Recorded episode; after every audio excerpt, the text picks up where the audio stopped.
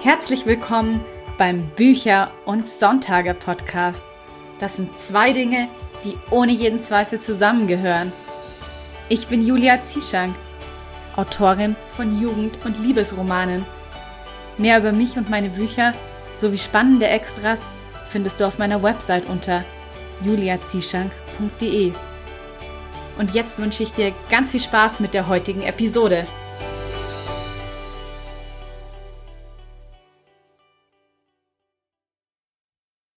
Hallo und schön, dass du auch bei der heutigen Bücher- und Sonntage-Folge wieder mit dabei bist.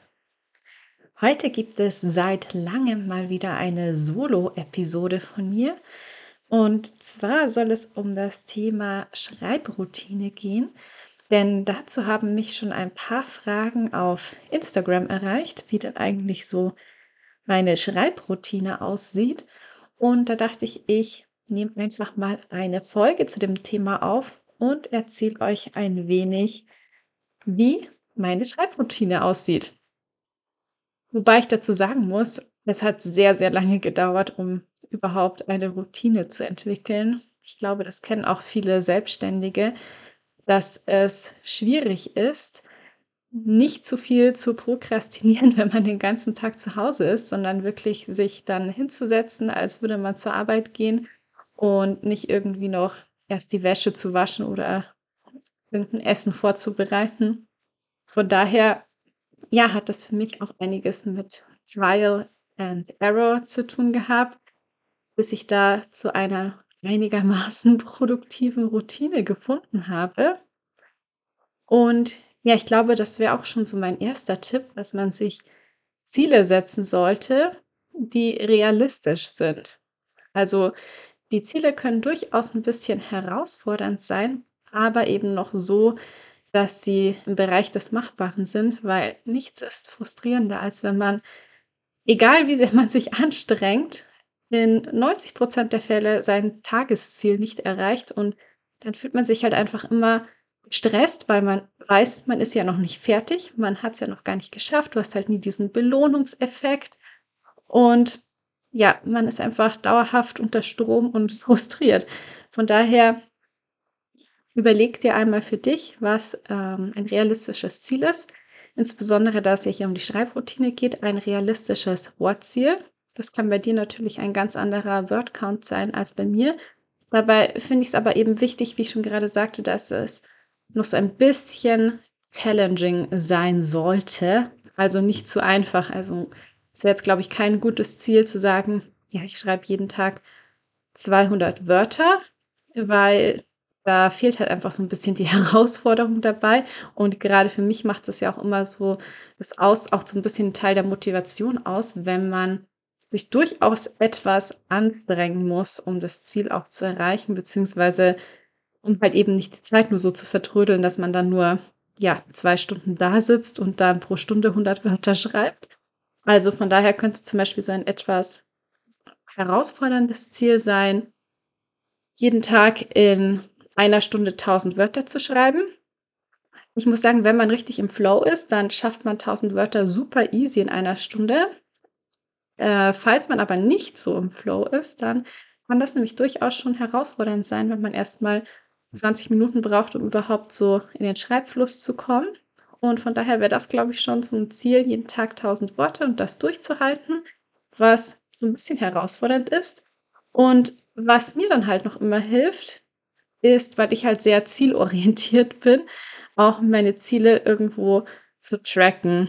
Also, dass man halt eben nicht nur immer einerseits sehen will, wie sich der Wordcount jeden Tag um 1000 erhöht, also von 1000 auf 2000 auf 3000, sondern dass man zum Beispiel dann auch jeden Tag ein ja, bisschen ausmalen darf. Also ich weiß nicht, ob du die Bullet Journal Methode kennst. Da ist ja eine sehr beliebte Methode, so ein Habit Tracker. Und da trackt man dann eben verschiedene Gewohnheiten, wie zum Beispiel ähm, genügend Schlaf, jeden Tag 30 Minuten Sport machen, ähm, jeden Tag ein paar Seiten lesen und so weiter. Und immer wenn man diese ähm, gesunde Gewohnheit erfolgreich durchgezogen hat, dann kann man halt ein Kästchen ausmalen. Und so ähnlich mag ich das eben auch bei meinem Schreibzielen, dass ich dann jeden Tag zum Beispiel so ein Kästchen ausmalen kann, weil ich muss sagen, dass mich allein das schon sehr motiviert, dass man diese Kette nicht abreißen lassen will. Also du willst nicht, dass darin ein freies Kästchen ist, sondern ja, man, man möchte einfach, dass diese Kette kontinuierlich fortläuft. Und ich finde eben, dass das alleine schon so eine super Motivation sein kann. Ähm, ja, was anderes, was man auch machen kann, ist zum Beispiel immer, wenn man sein Ziel erreicht hat, beispielsweise eine Murmel in ein Glas zu legen und dass man das Ziel hat, dass am Ende des Monats zum Beispiel dieses Glas voll Murmeln voll ist und das ist halt auch so was Schönes, Visuelles, dass man wirklich sieht, wie das Glas jeden Tag voller wird. Wenn man angefangen hat, sind halt erst ein paar Murmeln drin, wie es halt ja einfach kontinuierlich immer sich füllt und das kann auch super schön sein. Also da musst du einfach mal für dich schauen, was für eine Art von Motivation da zu dir passt. Das kann natürlich auch so was Simples sein, wie dass man sich nach dem erfolgreichen ähm, Schreiben noch eine Folge seiner Lieblingsserie gönnt. Also wie gesagt, ich finde immer dieser visuelle Aspekt hat etwas sehr Befriedigendes. Aus dem Grund mag ich zum Beispiel auch handschriftlich geschriebene To-Do-Listen wesentlich lieber als welche am Handy, weil wenn man das am Handy durchstreicht, hat das irgendwie nicht den gleichen Grad an Befriedigung, als wenn man einen Stift nimmt und den Punkt einmal komplett quer über dem Papier durchstreicht. Aus dem Grund würde ich dir auch wirklich empfehlen, ähm, diesen Word-Tracker irgendwo handschriftlich zu machen, wo du dann die Kästchen eben ausmalen oder mh, hm, ein Kreuz reinmachen kannst. Ja, dann, was ich auch schon am Anfang meinte, was schwierig ist als ähm, Freiberufler, wenn man den ganzen Tag von zu Hause aus arbeitet, äh, wirklich produktiv zu sein. Und von daher, das hat für mich auch sehr lange gebraucht, herauszufinden, was eigentlich so meine produktiven Zeiten sind. Weil oftmals ist es so, dass man eigentlich seine kreativen Hochphasen verschenkt, indem man dann irgendwas anderes macht, zum Beispiel auf Social Media rumhängt oder dann ja Mittagspause macht oder vielleicht hast du nämlich auch deine Hochphase abends und dann verbringst du sie aber lieber mit deinem Partner, deiner Partnerin zusammen auf der Couch und verschenkst du ein bisschen deine produktiven Zeiten. Und von daher kann es wirklich auch sehr hilfreich sein, sich einfach mal eine Woche lang äh, wirklich vorzunehmen, sich zu notieren, an welchen Uhrzeiten man spürt, also diesen kreativen Funken und man auch wirklich merkt, wann es einem leichter von der Hand geht. Weil je nachdem, was für ein Typ du bist, ob Lerche oder Eule, kann es natürlich sein, dass du so zum Beispiel morgens direkt nach dem Aufstehen am kreativsten bist, also dass es sich zum Beispiel für dich lohnen würde, den Wecker eine Stunde eher zu stellen und bevor du zum Beispiel zu deinem Brotjob gehst, schon eine Stunde geschrieben zu haben, weil manchen Leuten hilft es einfach früh, wenn man aufwacht und der Kopf noch frei ist, man noch keine irgendwelchen Nachrichten gelesen hat, mm, einfach diese frische, neue, morgendliche Energie zu nutzen, um gleich schon mal diese tausend Wörter zu schreiben und dann hast du auch schon dein Ziel für den Tag geschafft und kannst mit einem richtig guten Gefühl in die Arbeit gehen oder deine restlichen Aufgaben erledigen. Oder wenn du eben eher so wie ich bist, dass deine kreative Hochphase so am Nachmittag beginnt, beziehungsweise du nochmal so einen Höhepunkt am späten Abend hast, dann kannst du zum Beispiel auch darauf achten, so Termine für die du eh nicht so richtig wach zu sein brauchst, zum Beispiel auf den Vormittag zu legen. Also ich lege mir wirklich sehr gerne irgendwelche Arzttermine auf den Vormittag, weil ich den Vormittag sonst zu Hause auch eher nur vertrödle, beziehungsweise ich mache halt dann ganz oft irgendwelchen Social Media Content, dass ich irgendwelche Fotos vorbereite, um, ja, oder irgendwas, ein neues TikTok-Video aufnehme, weil es eben solche Dinge sind, wo ich nicht so 100 Prozent ähm, wach sein muss. Und dementsprechend macht es natürlich auch Sinn, wenn man sich das so einrichten kann, zum Beispiel Telefonate mit Freunden dann auf den Vormittag zu legen und nicht nur, weil die Freunde vielleicht am Nachmittag mehr Zeit hätten, diese Hochphase dann zu verschenken, sondern dann wirklich auch konsequent zu sein und auch mal Nein zu sagen, dass man eben keine Zeit jetzt hat für ein Treffen oder für ein Telefonat. Kann eben, wie ich auch schon meinte, wenn du so jemand bist, der am Abend mal kreativ ist, dann eben wirklich auch ähm, solche Termine oder Verabredungen abzusagen, um diese Hochphase am Abend nochmal für dich zu nutzen und da deine ein, zwei Stunden zum Beispiel vor dem Schlafengehen kreativ zu sein. Für viele ist ja auch das Versinken in der eigenen Buchwelt nochmal so ein schöner, entspannender Moment. Vorm Schlafengehen einfach nochmal, ja, Spaß zu haben, in seine eigene Welt einzutauchen und das so als Ausgleich zur Arbeit zu nutzen. Also wie ich schon meinte, es kann unglaublich hilfreich sein, wenn du dir wirklich mal eine Woche lang aufschreibst und notierst, wann du spürst, dass du besonders viel Energie hast und wann du besonders fokussiert und produktiv bist. Was auch super spannend ist, was aber auch ein bisschen Aufwand ist, sich mal zu notieren, wie viel Zeit man eigentlich wirklich auf Social Media ist oder überhaupt mit Dingen verbringt. Also, dass man sich mal wirklich ähm, mal eine Woche auch nimmt und den Tag, die Tage ganz normal durchlebt, wie man sie immer durchleben würde, aber sich dann mal eben aufschreibt, wie lange man jetzt eigentlich morgens im Bad gebraucht hat, wie lange eigentlich die gesamte Morgenroutine dauert, wie lange man zum Frühstücken braucht. Und oftmals ist man dann nämlich echt ein bisschen überrascht oder auch schockiert, dass das schon zwei bis drei Stunden sein können, bis man überhaupt mal mit seiner Morgenroutine durch ist. Weil ich finde, das ist auch so ein bisschen zum Teil schon ähm, ein Stress, wenn man sich da manchmal anschaut, was Leute an gesunden Morgenroutinen ähm, bewerben, äh, mit Meditation, mit Yoga, mit Journaling, mit noch einer gesunden, frisch zubereiteten Smoothie Bowl, mit 30 Minuten einem Sachbuch lesen zu einem Thema, in dem man sich weiterbilden möchte. Und ich finde, das kann manchmal schon sehr überwältigend sein und in sich wirklich schon Stress auslösen, all das in den Morgen quetschen zu müssen.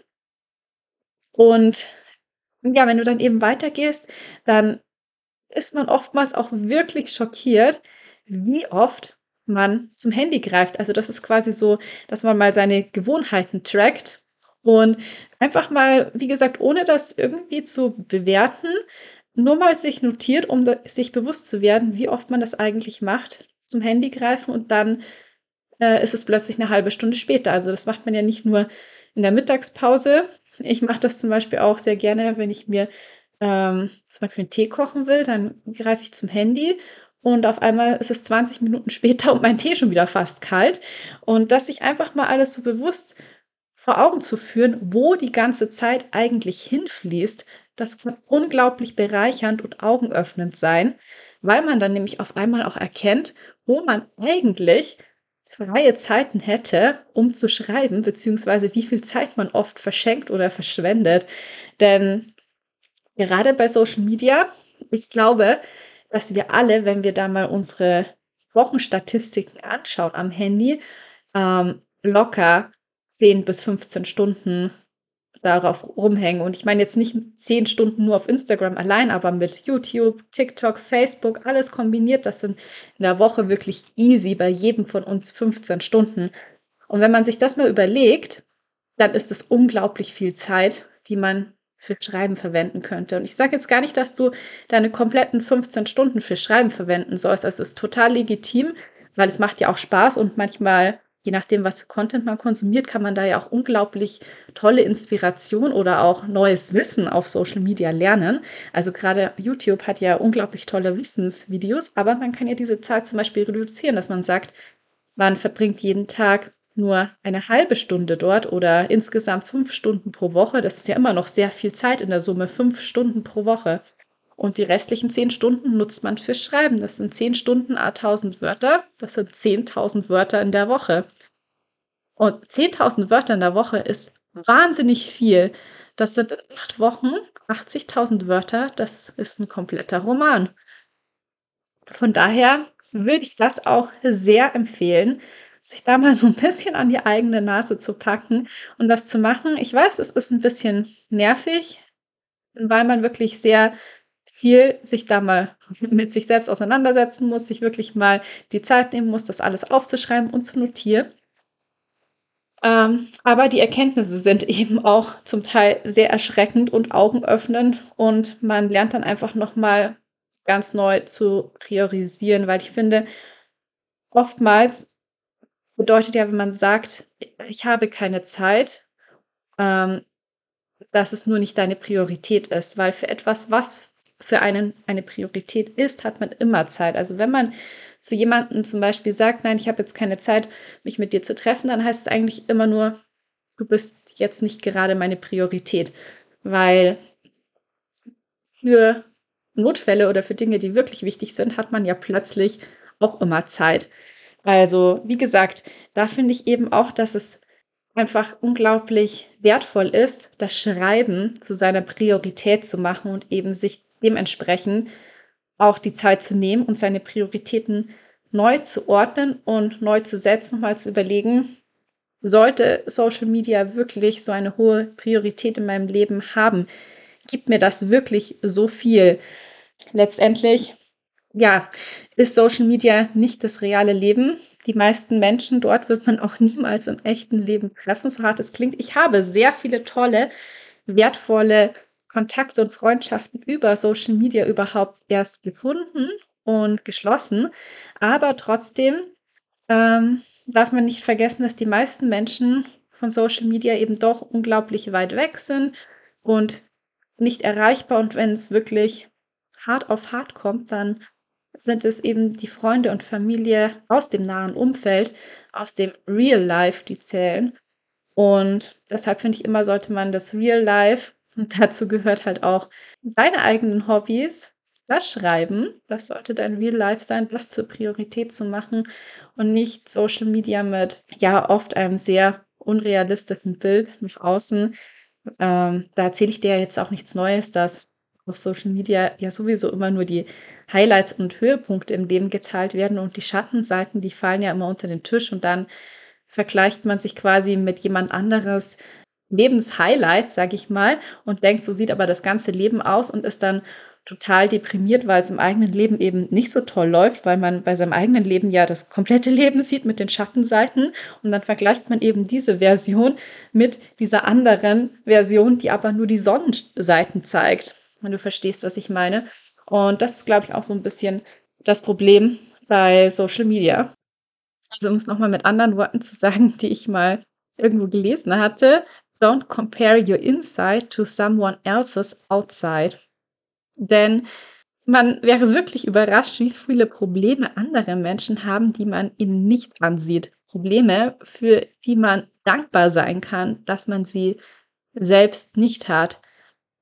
Deshalb ja, macht es eben keinen Sinn, unser eigenes Innenleben mit dem zu vergleichen, wie andere sich nach außen geben. Denn wir wissen ja überhaupt nicht, wie es in deren Inneren aussieht. Ich glaube, das war auch schon so ziemlich alles, was ich dazu sagen kann, wie meine Schreibroutine aussieht. Also ich habe mir halt mal die Zeit genommen und mir einen Wochenplan erstellt mit meinen Hochzeiten, meinen kreativen Hochzeiten und mir versucht, die dann immer wirklich für Schreiben freizuhalten und dementsprechend meine ganzen anderen Aufgaben oder auch Freizeitaktivitäten in Phasen zu legen, in denen ich einfach ohnehin so ein bisschen müder bin, nicht so voller Energie bin. Dann halte ich mich eben motiviert, indem ich immer meine Ziele tracke, beziehungsweise mich dann eben auch, wenn zum Beispiel hm, die Rohversion des Romans fertig ist, also immer wenn man so ein größeres Etappenziel erreicht hat, mich dann auch mit irgendwas belohne, was ich irgendwie schon länger mal wollte, vielleicht ein neues Buch oder irgendeine äh, neue Handtasche, die ich schon seit langem wollte. Also es kann ja wirklich sowas, ähm, ja, auch Banales sein, was, sage ich jetzt mal, mit Konsum einfach zu tun hat. Aber das ist dann für mich schon eine schöne Belohnung, wo ich dann auch einfach merke, ja, ich habe jetzt was geschafft, ich habe jetzt wirklich was abgeschlossen, weil ich neige halt auch dazu, so Ziele und Erfolge gar nicht so wirklich anzuerkennen und zu feiern. Also ich bin dann so oh, jetzt habe ich dieses äh, Buch beendet, aber auf meiner To-Do-Liste stehen schon die nächsten zehn Punkte, die alle noch warten und gemacht werden wollen. Und dann setze ich mich wirklich ohne Pause und ohne Übergang das nächste Projekt ran und habe dann nie diese Erfolgsmomente, wirklich etwas erreicht zu haben. Und ich glaube, das ist so, so wichtig, seine eigenen kleinen Erfolge anzuerkennen und zu feiern. Und vor allen Dingen sich auch bewusst zu machen, dass Erfolge anzuerkennen nicht prahlen ist oder auch nicht angeben ist, weil das war, glaube ich, immer noch so eins meiner Probleme, dass ich so dachte, ja, das klingt dann aber irgendwie so, als würde ich jetzt eben prahlen wollen, was einfach überhaupt nicht stimmt. Also auf sich selbst stolz zu sein, ist total legitim und hat absolut gar nichts mit Angeben zu tun. Von daher, wenn du ein größeres Projekt erreicht hast, dann mach nicht sofort weiter. Dann gönn dir diese Pause, gönn dir diesen Moment des Erfolgs und genieße es. Und das lasse ich jetzt einfach mal so zum Abschluss stehen. Und wenn dir die heutige Solo-Folge von mir gefallen hat, dann freue ich mich wie immer über eine Bewertung auf Spotify und Apple Podcasts. Und vergiss auch nicht, den Podcast in einem Podcast-Player deiner Wahl zu abonnieren, damit du keine zukünftigen Episoden mehr verpasst. Und falls du gerne Danke sagen möchtest für die vielen Podcast-Folgen, die sich hier in den letzten Jahren schon angesammelt haben. Ich meine, Bücher und Sonntage ist jetzt auch schon seit Januar 2020, also seit dreieinhalb Jahren. Wow, das ist wirklich schon viel. Und das heute ist auch Episode 64 schon. 64 Folgen geballt mit ganz viel Wissen und Inspiration. Und wenn du da Danke sagen möchtest, dann kannst du das bereits ab 5 Euro auf Patreon tun. Und ich weiß deine Unterstützung des Podcasts und meiner Arbeit unglaublich zu schätzen. Sie ist auf jeden Fall als Investition in weitere spannende Podcast-Folgen an. Und ich sage einfach mal Danke fürs Zuhören. Danke, dass du bis hierhin dabei geblieben bist. Und damit bleibt mir nur noch zu sagen, ich hoffe, du schaltest wieder ein, wenn es Zeit ist für Bücher und Sonntage. Bis zum nächsten Mal.